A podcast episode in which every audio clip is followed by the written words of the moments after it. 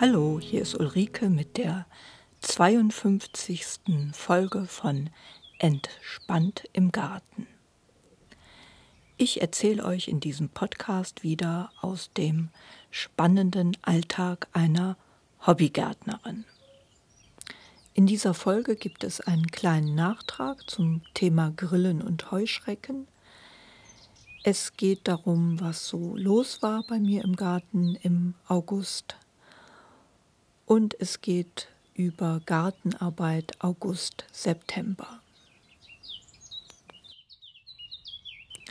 Ich hatte diese Folge eigentlich am letzten Sonntag produziert und wollte sie am Montag ins Netz stellen. Da kam dann aber ein Serverumzug dazwischen. Deswegen erscheint die Folge jetzt noch etwas mehr verspätet erst am Freitag. Und wenn ihr das hört, dann hat das geklappt mit dem Serverumzug, was ich ja jetzt sehr hoffen will. Ich melde mich ja jetzt eh nach einer längeren Sommerpause wieder zurück. Zuerst möchte ich mich aber ganz herzlich bei Suse bedanken, die mir eine sehr nette Rückmeldung auf die, auf die Feedback-Seite von entspanntimgarten.de geschrieben hat. Sie schreibt da, dass sie schon sehnsüchtig auf die nächste Folge wartet. Das tut mir jetzt natürlich leid, dass sich das noch ein bisschen mehr verzögert hat. Besonders freut mich aber, dass sie sagt, dass dank diesem Podcast ihr Garten zu einem wunderschönen Bauerngarten geworden ist. Das höre ich natürlich sehr gerne und freue mich sehr über diese Rückmeldung. Und Grüße ganz herzlich zurück nach Bayern. Ich möchte mich auch ganz herzlich bei Petra bedanken. Die hat mir schon vor den Sommerferien gemailt und mich darauf aufmerksam gemacht, dass die Grille äh, auf dem Schlafmützchen, die ich da ja im Titel hatte, gar keine Grille ist, sondern eine Heuschrecke. Sie hat natürlich recht, es handelt sich hier um eine Heuschrecke und zwar vermutlich um ein grünes Heupferd. Herzlichen Dank also für diesen Hinweis. Ähm, ich konnte so das jetzt recherchieren, was das für eine Heuschrecke ist und hinterlege hier auch mal einen Link. Wenn ihr auf diese Seite von nrwnatur.de geht, da könnt ihr auch den Gesang des grünen Heupferdchens hören. Äh, der ist dort auch eingebunden. Und ich bin mir einigermaßen sicher, dass es ein grünes Heupferdchen ist. Äh, ich habe da zuerst ein Weibchen fotografiert und vor ein paar Tagen saß noch ein weiteres grünes Heupferdchen auf meiner Gartenlaubentür.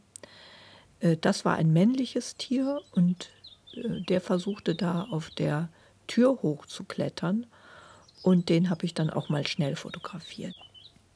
Die Heupferdchen gehören zur Familie der Laubheuschrecken, sind ein Kulturfolger, leben in buschigen Waldrandgelände oder halt eben bei mir in dem Selbstausseherbeet.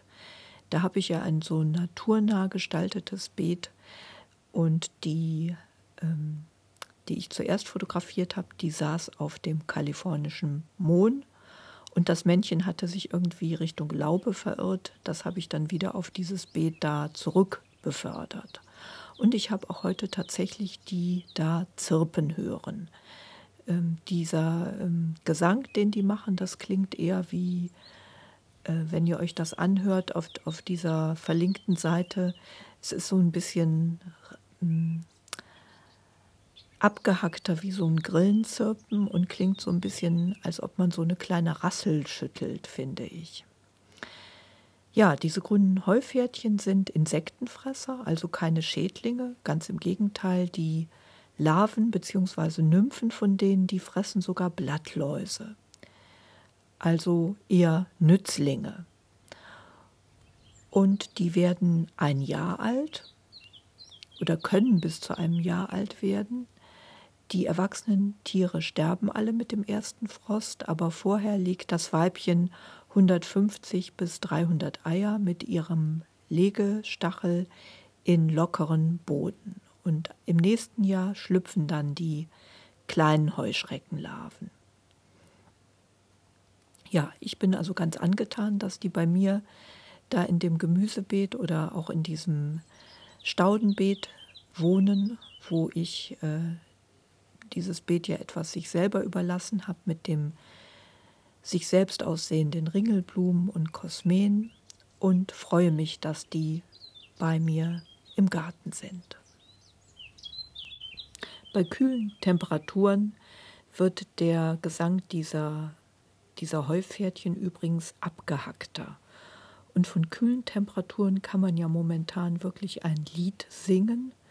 Hier in Köln sind wir von so einer subtropischen Waschküchenwetter in nasskaltes Frühherbstwetter geraten. Äh, seit zwei Wochen bewegen sich hier die Höchsttemperaturen am Tag so um die 18 Grad und nachts äh, um die 10 Grad, womit also Mitte, Ende August ja wirklich nicht zu prahlen ist. Und es regnet ziemlich viel. Es ist also teilweise quatschenass im Garten, sodass man froh ist, wenn mal die Regenpause lang genug ist, dass man überhaupt den Rasen mähen kann. Was das Rheinland angeht, sind wir dieses Jahr wirklich von so einer Art Waschküche in nasskalten Matsch geraten. Für den Garten bedeutet das, dass das Gemüse allerdings ganz gut wächst, weil es ja regelmäßig gegossen wird. Deswegen war mit Thema äh, Gießen im Sommer ja auch nicht viel, das war echt nicht nötig, weil es wurde ja immer ordentlich von oben gegossen. Ähm, ich habe also einiges geerntet und hatte ganz gute Ernten jetzt von Kartoffeln, von Stangenbohnen und ich habe auch ähm, zu meiner Überraschung ganz schädlingsfreie Zwiebeln und Möhren geerntet. Äh, dahinter lege ich jetzt mal ein Bild. Ich hatte vor Jahren das mit den Möhren ausprobiert und die waren ganz schrecklich von der Möhrenfliege zerfressen.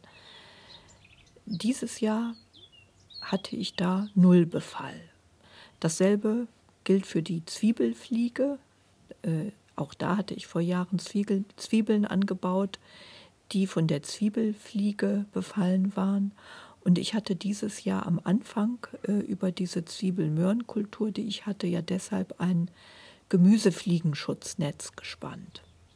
Das habe ich dann aber nach ein, zwei Monaten entfernt, weil die Zwiebeln dann auch so hoch waren, dass äh, die da dran stießen. Ich hatte das nicht so profimäßig gespannt, sondern mit verschiedenen äh, Stöckchen und Stauden, äh, eigentlich so Staudenhaltern. Und aber ich hatte das auch entfernt, weil ich gesehen habe, dass da die weiße Fliege einfach durch die Maschen von diesem Netz durchfliegen konnte. Ähm, das Netz war also gar nicht so besonders dicht. Ich habe dann nachher auch gelesen, dass diese richtigen Gemüsefliegenschutznetze noch feiner sind. Und ja, jetzt ist es jetzt so gewesen, dass ich gar nicht sagen kann, ob das jetzt da was geholfen hat gegen die Möhrenfliege oder gegen die Zwiebelfliege, weil ich auch nicht genau weiß, wie groß die jetzt sind. Und ich habe auch keinen richtigen Feldversuch in dem Sinne gemacht. Was ich wohl gemacht habe, ich habe dann noch zwei, drei Reihen Zwiebeln nachträglich angepflanzt, wo ich von Anfang an gar kein Netz drüber gespannt habe. Und da kann ich jetzt sagen, dass das bei den Zwiebeln egal war. Die haben keine Zwiebelfliege, egal ob sie jetzt in dem Netz standen oder außerhalb von dem Netz standen. Möhren hatte ich jetzt nur unter dem Netz und die sind nicht befallen. Ja, ich muss mal gucken. Vielleicht werde ich das nächstes Jahr dann mal einfach ohne Netz ausprobieren und äh, schaue dann mal, ob ich dasselbe Glück habe wie dieses Jahr. Wie gesagt, mein Netz war auch vielleicht gar nicht fein genug, um diese Schädlinge abzuhalten. Äh, um so richtige Versuchsanordnungen zu machen mit Netz, mit Netz, ohne Netz, äh, Maschendichte, bräuchte ich einfach noch viel mehr Fläche und mehr Zeit. Und ich mache das halt nur so weit, dass in meinen begrenzten kleinen Beeten geht. Auf jeden Fall habe ich da eine ganz gute Ernte jetzt gehabt. Zum Zwiebelernten, äh, das wird ja etwas behindert durch das nasskalte Wetter. Eigentlich, also Zwiebeln sind erntereif, wenn das Laub welkt. Dann äh, kann man die Zwiebeln ausgraben bzw. rausziehen und man kann sie dann eigentlich auf dem Feld, besonders günstig bei trockenem sonnigen Wetter, noch weiter abtrocknen lassen. Das geht dieses Jahr leider nicht. Ähm, ich habe deswegen die Zwiebeln geerntet. Ähm, das Laub war soweit auch eigentlich äh, vergilbt, beziehungsweise man sah, dass die fertig waren. Ich habe die also ausgegraben und oberflächlich ein bisschen die Erde dann abgeklopft und ich habe sie auf die Terrasse bei der Laube, die überdacht ist, auf eine Holzbank in die Sonne gelegt und einen Teil habe ich auf Zeitungspapier hier bei uns am Haus auf einen überdachten Balkon jetzt zum Trocknen noch ausgelegt. Ähm, so behilft man sich halt, äh, die jetzt einfach auf oder in der Erde zu lassen, wäre bei dem nassen Wetter riskant. Ähm, es war auch so, dass einige der Zwiebeln schon außen anfingen anzufaulen. Also man sollte die bei dem nasskalten Wetter dann doch bei Zeiten ernten und dann halt am oder im Haus trocknen. Ich habe dieses Jahr einige Zucchini geerntet, die sind so die Hauptpflanzen, die jetzt leiden unter dem nassen Wetter bei mir. Ähm, gut gewachsen ist auch der Mais. Ich hinterlege mal hier ein Bild, wo der Mais mit drauf ist, vor den Stangenbohnen und ähm, im Vordergrund sind Staudensonnenblumen und die Herbstastern, die auch gerade anfangen zu blühen.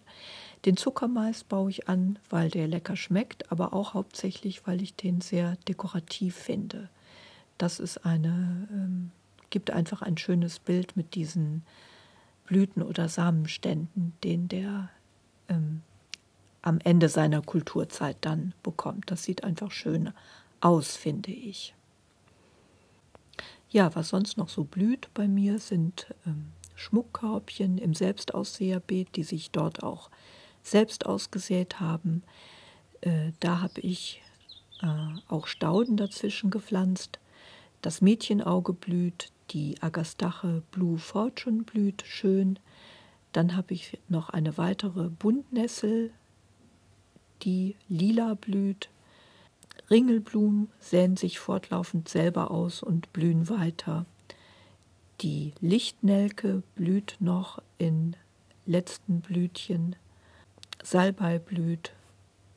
Storchschnabel hat teilweise zweite Blüten bekommen. Ja, so dass es im Garten ein ganz buntes Bild gibt, halt der typische Bauerngarten. Ich bin dieses Jahr da auch ganz zufrieden. Ähm, das ist eine schöne Mischung geworden aus Pflanzen und blühenden Pflanzen. Ich hatte ja dieses Jahr auch etwas rumgemosert, dass die Sonnenblumen bei mir nichts geworden sind. Prompt hat sich eine Sonnenblume überraschend irgendwie selber ausgesät, beziehungsweise ich habe die, ohne es zu merken, mit den Maispflänzchen wohl ausgepflanzt, ausgesät, wie auch immer. Plötzlich fällt mir auf, dass eine etwa drei Meter hohe Sonnenblume anfängt zu blühen. Und ja, da habe ich mich natürlich total darüber gefreut, dass da doch noch eine Sonnenblume dabei ist. Die steht mit beim Mais und äh, ja, steht da anscheinend auch ganz stabil. Ich hinterlege hier auch mal ein Bild von dieser Sonnenblume. Äh, das ist auch eine Sonnenblume, die äh, so hoch sind, die bei mir eigentlich noch nie geworden. Und diesen Standort werde ich mir mal merken. Ähm, neben dem Mäusefraß von unten kann es auch sein, dass die Sonnenblumen einfach da an der falschen Stelle standen oder da jetzt auch schon zu oft gestanden haben, sodass ich da mal diesen Standort nächstes Jahr für die Sonnenblumen mir merken werde. Ich habe mich heute wieder meiner Gartenlieblingsbeschäftigung, dem Kratzen von Gehwegen, gewidmet. Das finde ich ja besonders erträglich, wenn ich dabei Podcasts höre. Das habe ich auch wieder gemacht und habe da unseren Hauptweg äh, freigekratzt. Ich habe da so Fugen, die leider nicht mit so einer Unkrautschutzfolie hinterlegt wurden. Ähm, da hat man damals nicht dran gedacht, als dieser Plattenweg angelegt wurde, sodass jedes Jahr also das Vergnügen mehrmals im Jahr ist, dass man da einfach Gräser und alle möglichen Unkräuter aus diesen Fugen kratzen muss. Und wenn die eine Stelle vom Weg fertig ist, kann man an der anderen Stelle auch schon wieder anfangen. Sonst liegt im Garten ähm, weiteres Nachpflanzen von Endivien an. Ähm, der Kulturwechsel ist hier weiter im Gange. Ich ernte also fortlaufend jetzt die Möhren langsam ab. Rote Beete habe ich übrigens auch geerntet. Und anstelle dieser Kulturen habe ich Endivien und Eissalat ausgepflanzt. Ich werde vermutlich auch wieder, wenn ich noch weiter zum Beispiel den Mais und die Stangenbohnen abernte, da eine Gründüngung sehen. Entweder Gelbsenf oder Facelia, das muss ich mir noch überlegen. Gelbsenf äh, ist sehr äh, einfache Kultur. Ähm, der hat nur den Nachteil, dass man ihn nicht als Gründüngung vor Kohl äh, setzen sollte. Also wenn man nächstes Jahr Kohl auf das Beet pflanzen will, sollte man keinen Gelbsenf nähen, äh, sollte man keinen Gelbsenf säen, weil der mit den Kohlpflanzen verwandt ist. Weiterhin kann man die Wintergemüse säen, Feldsalat, Spinat, Rettich, Radieschen. Und man kann Grünkohl und Rosenkohl pflanzen. Ich mache das nie in meinem Garten, weil ich dafür einfach zu wenig Platz habe. Gemüsepflanzen, die jetzt noch voll in der Produktion sind, wie zum Beispiel Tomaten, Kürbis oder Zucchini, kann man weiterhin düngen, zum Beispiel mit Brennnessel, Jauche oder auch Kompost. Bei den anderen Pflanzen, besonders bei solchen, die auch ähm, mehrjährig sind oder die überwintern, sollte man Ende, Mitte, Ende August die Stickstoffdüngung einstellen und generell nicht mehr stark düngen. Äh, alles, was jetzt äh, von diesen Pflanzen überdüngt wird, schießt und bildet dann schwächliche Triebe, die im Winter eher frostgefährdet sind. Arbeiten, die auch noch anstehen und die ich demnächst machen werde, sind weiter Heckenschnitt, Auf- und Umsetzen von Kompost. Ich habe weiter gehäckselt an, an dem Schnitt, der anfiel von der Süßkirsche und dabei meinen Häcksler ein zweites Mal äh, verstopft. Dieses Jahr ist bei mir so einiges an Reparaturkosten dann angefallen. Irgendwie habe ich es dann immer geschafft, doch einen zu dicken Zweig in den Häcksler zu stecken, was dazu führt, dass die Sicherung rausfliegt äh, und der dann keinen Piep mehr macht. Ich habe den dann hier immer zu so einem äh, Landwirtschaftsgerätebetrieb gebracht und die haben das immer repariert, aber nun gut, da ist einiges dann, war dann doch teuer dieses Jahr, das Zweige häckseln. Aber im Moment läuft er wieder und ich habe es jetzt fast geschafft, einen Riesenberg Kirschzweige wegzuhäckseln. Dieses Häckselgut, das habe ich äh, zum Mulchen benutzt und das ist eine Strategie, die mir so ganz erfolgreich vorkommt.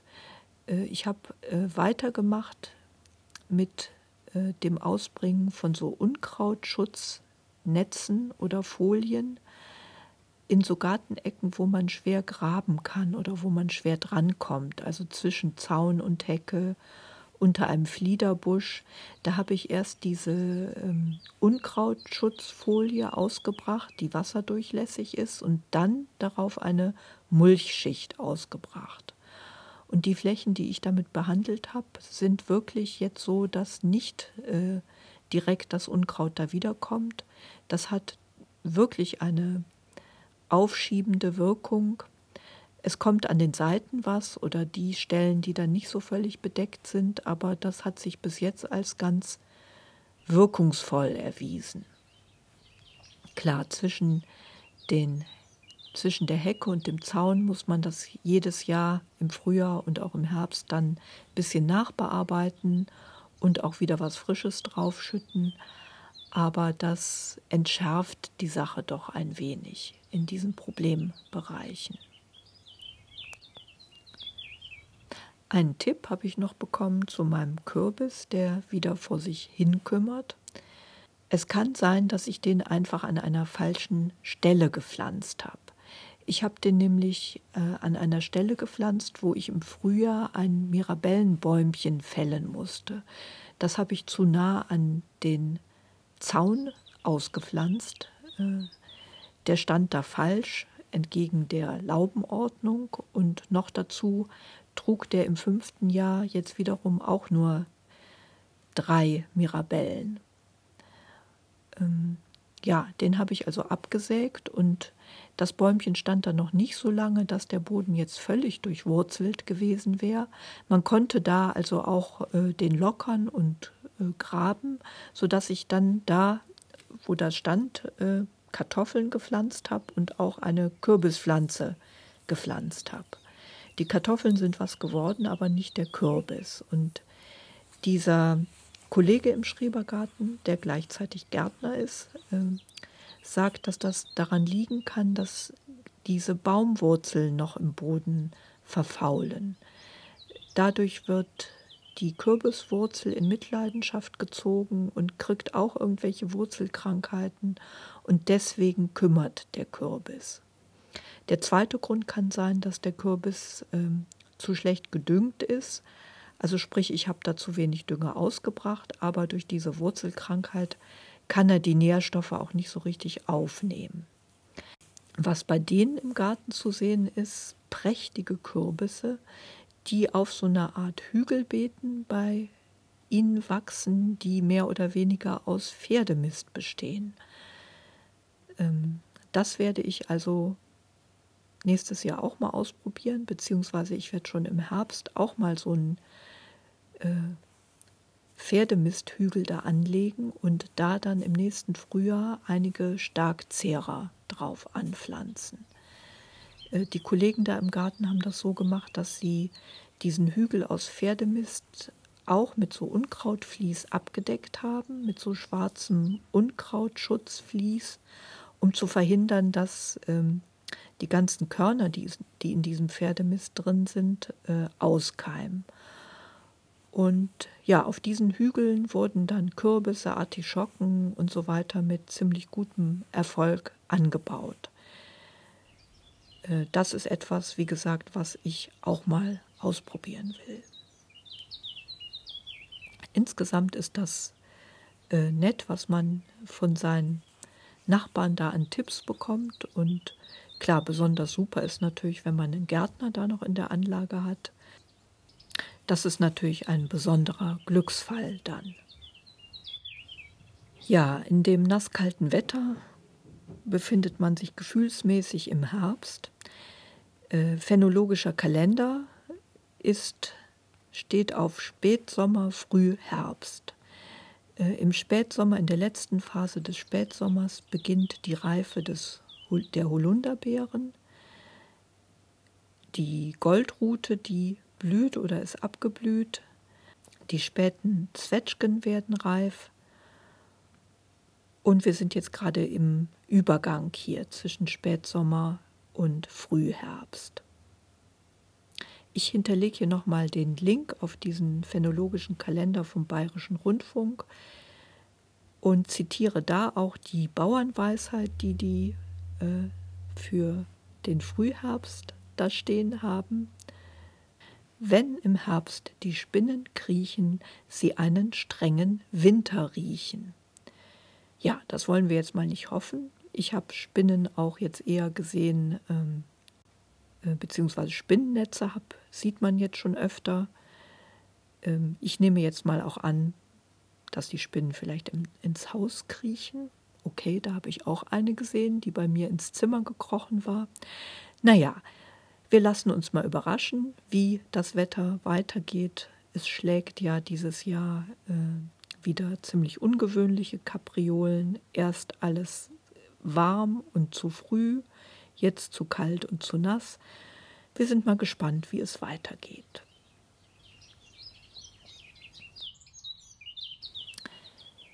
In dem Sinne wünsche ich auch euch viel Spaß im Garten und sage bis bald, eure Ulrike.